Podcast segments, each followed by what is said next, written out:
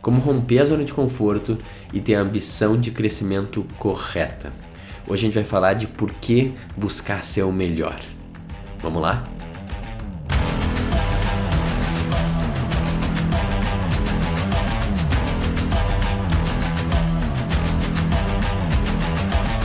Olá, eu sou Adriano Hadi e seja muito bem-vindo a mais um episódio do Que Seus Amigos Não Te Dizem. Então, esse é um tema que eu achei interessante porque ele é muito falado atualmente sobre essa busca de crescimento ou ao mesmo tempo a importância de ter ela e de buscar realmente se superar e ser o número um no que que tu faz. E cara, e por que, que faz muito sentido isso? Eu tenho duas gatas, já fazem alguns anos, e a gata que o pessoal fala é que eles são animais domesticados, mas não muito, né? Então eles basicamente são animais selvagens, miniatura, que moram na tua casa, né? Eu não era uma pessoa muito de gato, mas uma hora a prima me convenceu. Na realidade, eu viajei quando eu voltei tinha um gato lá e daí eu fui aprendendo a gostar e eu acho eles que são eles são animais incríveis mesmo. Só que qual que é o detalhe, né? A gente basicamente dá comida para elas nas horas certas e eventualmente até brinca com elas, elas brincam entre si assim. Só que o que aconteceu com as minhas gatas? Elas viraram obesas, elas são semi-obesas, né? O que acontece com muitos gatos também. Por quê? Porque eles basicamente não têm mais desafio na vida. Eu acho que tu pegar também um leão, que tu controla no zoológico, tu der sempre um monte de comida para ele, cara, vai acontecer a mesma coisa, assim, vai faltar motivação e ele vai virar um cara meio sedentário, assim, meio, meio gordo, né? Existe na natureza essa busca por eficiência energética, né? Se tu tem ali o que tu precisa, não tem por que tu ficar gastando energia para tentar conseguir mais. E isso que existe na natureza existe dentro da gente também. A gente vai tentar economizar energia. Todos nós temos um lado mais preguiçoso. Se a gente tem as coisas meio que já garantidas, no final a gente vai acabar não se movendo tanto, né? A gente tem uma tendência para inação, né? Para procrastinação e para realmente ficar nessa zona de conforto. E por isso que é muito importante a gente se desafiar, né? quebrar essa tendência para a gente continuar crescendo.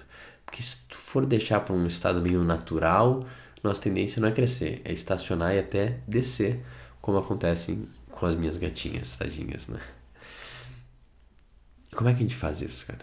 Para mim, um dos jeitos mais incríveis de fazer isso, que deixam mais tangíveis a gente continuar se desafiando, é com a gente olhando para o mundo e ter, e, e ter linhas e critérios para saber onde eu posso melhorar ou não. E como a gente faz isso? Através da comparação, cara. A comparação é um recurso incrível analítico e lógico para a gente conseguir realmente ter, ter, medidas de progresso, medidas de sucesso. E de através dessas medidas a gente consegue ver onde mais a gente tem espaço para crescer, onde a gente está crescendo bem e assim a gente continua a se desafiar e a gente continua a crescer. Né? E não só isso, a gente tem uma medida do nosso desempenho e do progresso, mas também nos deixa seguro quando a gente se compara com os outros e vê que a gente está conseguindo em alguns âmbitos ser melhor e não ser mais o último, ser no meio e se começar a estar no topo dentro de alguma área, dentro de algum critério. Porque é que nem aquele velho ditado, a gente não precisa ser mais rápido do que a onça, né, para escapar com vida, a gente só precisa ser mais rápido que o nosso amigo que está correndo com a gente. Então, a gente se comparar e conseguir ir subindo nessa escadinha não só nos dá um, senso de progresso, um senso de, de, critério de desafiar e crescer, mas também um senso de segurança e poder também. Porque no final a gente fica mais seguro e mais influente, enquanto melhor a gente fica em determinado aspecto, em determinada área da nossa vida. E daí que vem aquela frase que eu não sei quem falou a primeira vez, mas várias, já, várias pessoas já repetiram, que é o conceito de, cara, se tu não for o melhor naquilo que tu tá fazendo, tenta buscar uma outra área em qual tu pode ser o melhor. Porque aquela área meio que está mostrando de alguma forma talvez as tuas habilidades, tuas aptidões, os teus talentos. E quando você tem essa possibilidade de você estar tá subindo aquela escadinha, ser o melhor também te dá benefícios. Te dá benefícios de influência, de poder e também de segurança, porque de, de alguma forma a, a sociedade inteira te vê com mais valor, daí tu tem mais segurança provavelmente financeira e, e física e de aceitação social e de, né, e de status social, que é uma grande segurança pra gente. Cara, se tu não tá sendo melhor ou nem próximo do melhor da tua área, será que não vale a pena procurar uma área em que tu possa ser e focar tua vida nisso para de repente ser o melhor? Quando a gente tem essas referências comparativas, a gente consegue tangibilizar o nosso progresso. Porque senão a gente fica meio, talvez, que nem um leão gordo, preguiçoso, cheio de carne, que não se mexe. Quando a gente consegue se comparar com os outros e ver quem é melhor em cada área, a gente tem parâmetros para conseguir agir e nos autodesafiar. E além de nos deixar mais poderosos, influentes e seguros. Não é verdade? Esses são fatos. Fatos sobre por que buscar ser melhor, de onde que vem isso. E é muito bom a gente ter um parâmetro, é muito bom a gente se sentir seguro. Só que além de tudo isso, tem alguns outros detalhes que não são tão positivos sobre isso. E o primeiro é que na realidade não tem fim essa busca. Porque pensa assim, pensa em algo que era importante para ti quando tu era jovem, adolescente ou quando tu era criança. Algo que tu falava assim, cara, isso aqui é minha meta. É algo que é muito importante, eu sei que vai me realizar muito. Então, se, se formar numa faculdade ou numa pós, ou morar no exterior, de repente casar, ou ter um filho, conseguir comprar o primeiro carro, ter os primeiros 10 mil, 100 mil, ter o primeiro milhão.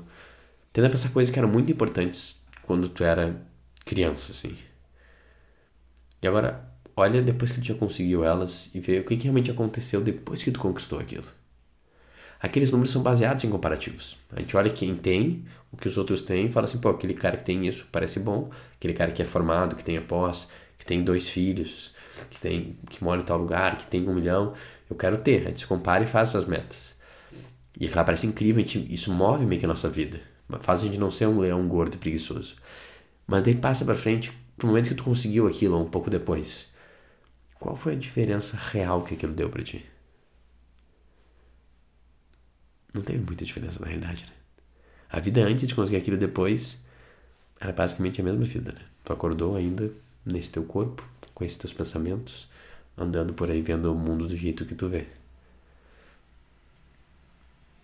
No final a gente cria essas metas, né, baseadas em comparativos, e elas não mudam absolutamente nada na nossa vida.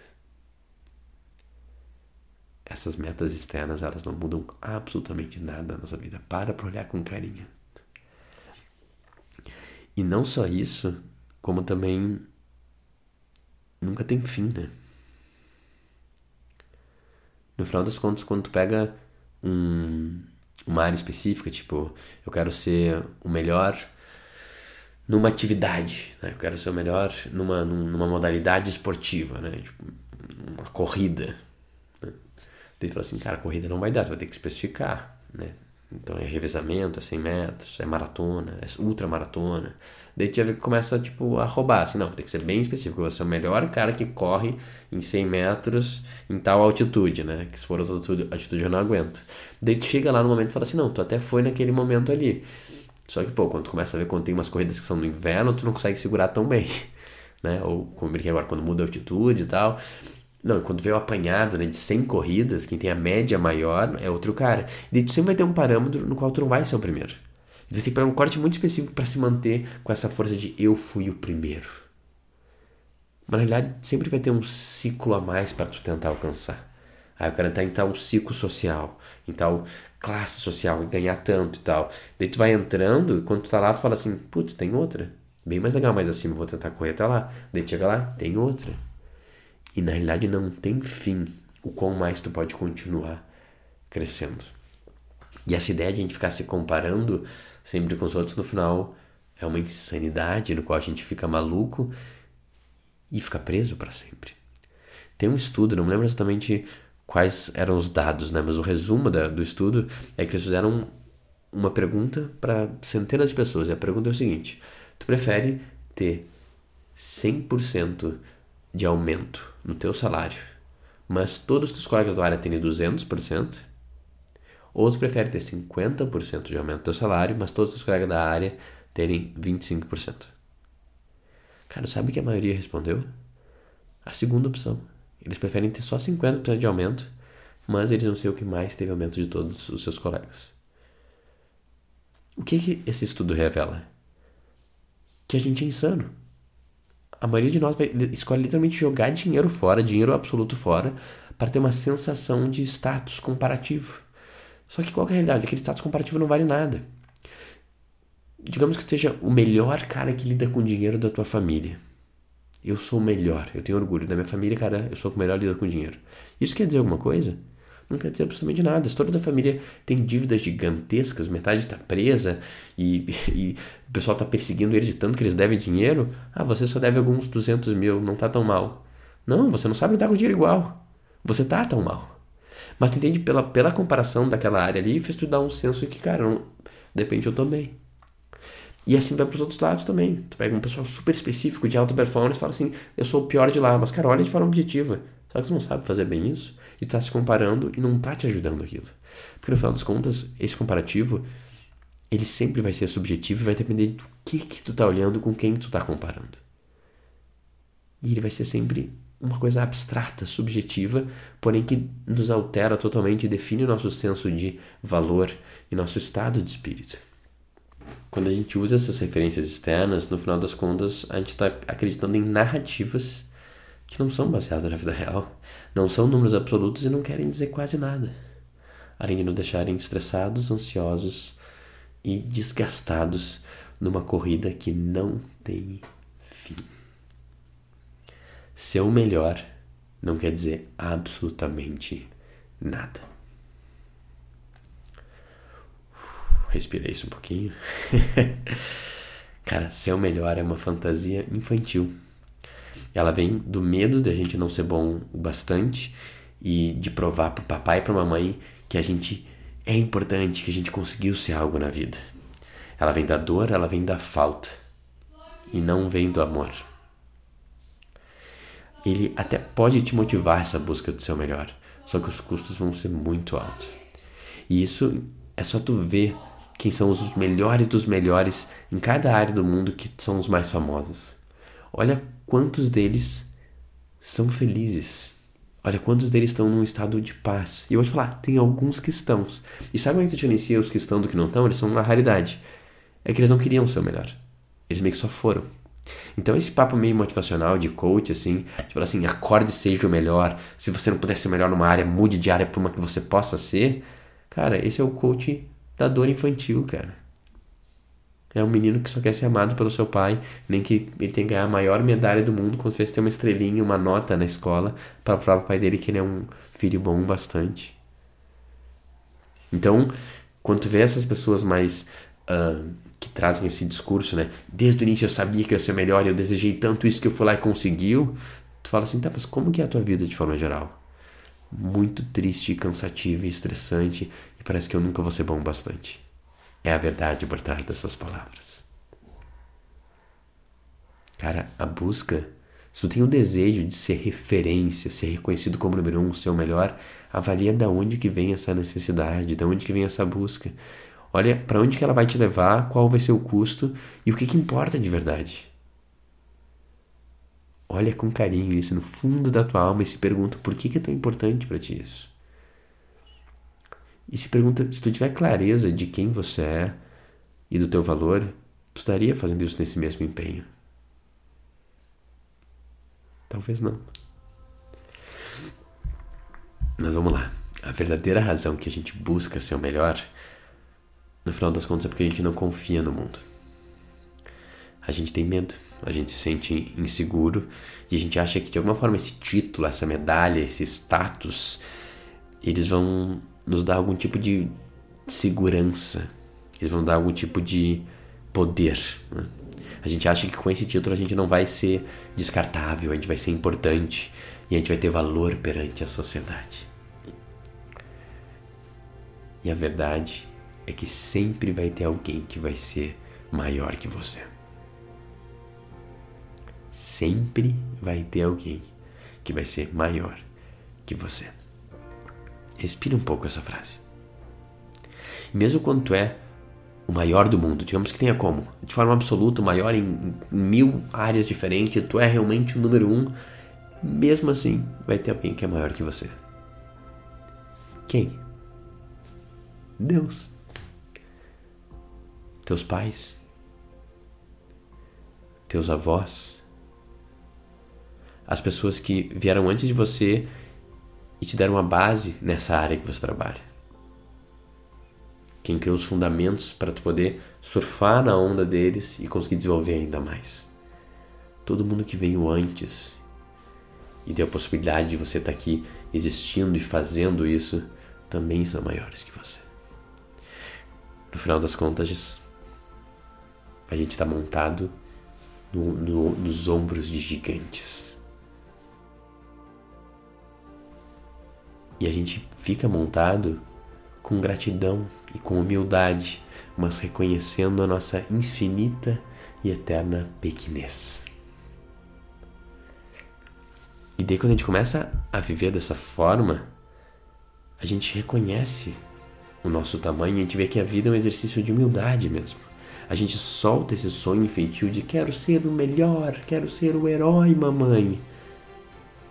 E a gente começa a deixar de sonhar e só viver a vida de forma mais madura, mundana e ordinária. E o nosso sonho de ser melhor só dá espaço para a intenção de ser a gente mesmo. E eu não quero mais ser o melhor, eu quero dar o meu melhor. Eu quero dar o meu melhor todos os dias, sem nenhum tipo de garantia do que isso vai acontecer e como o mundo vai me ver e que status e medalhas que eu vou ganhar. Não é por status, não é por reconhecimento, mas é pelo amor, pelo presente de estar vivo que me foi dado. Eu reconheço meu espaço de pequenez e assim, quem sabe, eu possa ser grande. Já chega de querer ser melhor. Agora eu só quero dar o melhor. Faz sentido para ti, escreve aqui embaixo se está no YouTube ou manda um, um direct no Instagram. Se não faz sentido, me fala porque também a gente continua uma conversa. Se tu tem amigos ou familiares que sempre estão nessa narrativa do hipercoach, de querer ser melhor e acha que é muito importante, o resto do mundo é tudo vagabundo, talvez compartilhe isso com as pessoas. Se tem amigos que já são um pouco mais tranquilos, falam, cara, vamos relaxar e viver de boa, também compartilha para falar, cara, acho que tu tinha uma ideia que faz sentido. E parece, parece com isso que o Adriano tá falando. No final dos contos, manda para quem tu acha que possa ajudar esse conteúdo. Bem, muito obrigado por ter ficado até aqui. Eu espero que tu tenha um ótimo resto do dia e até a próxima.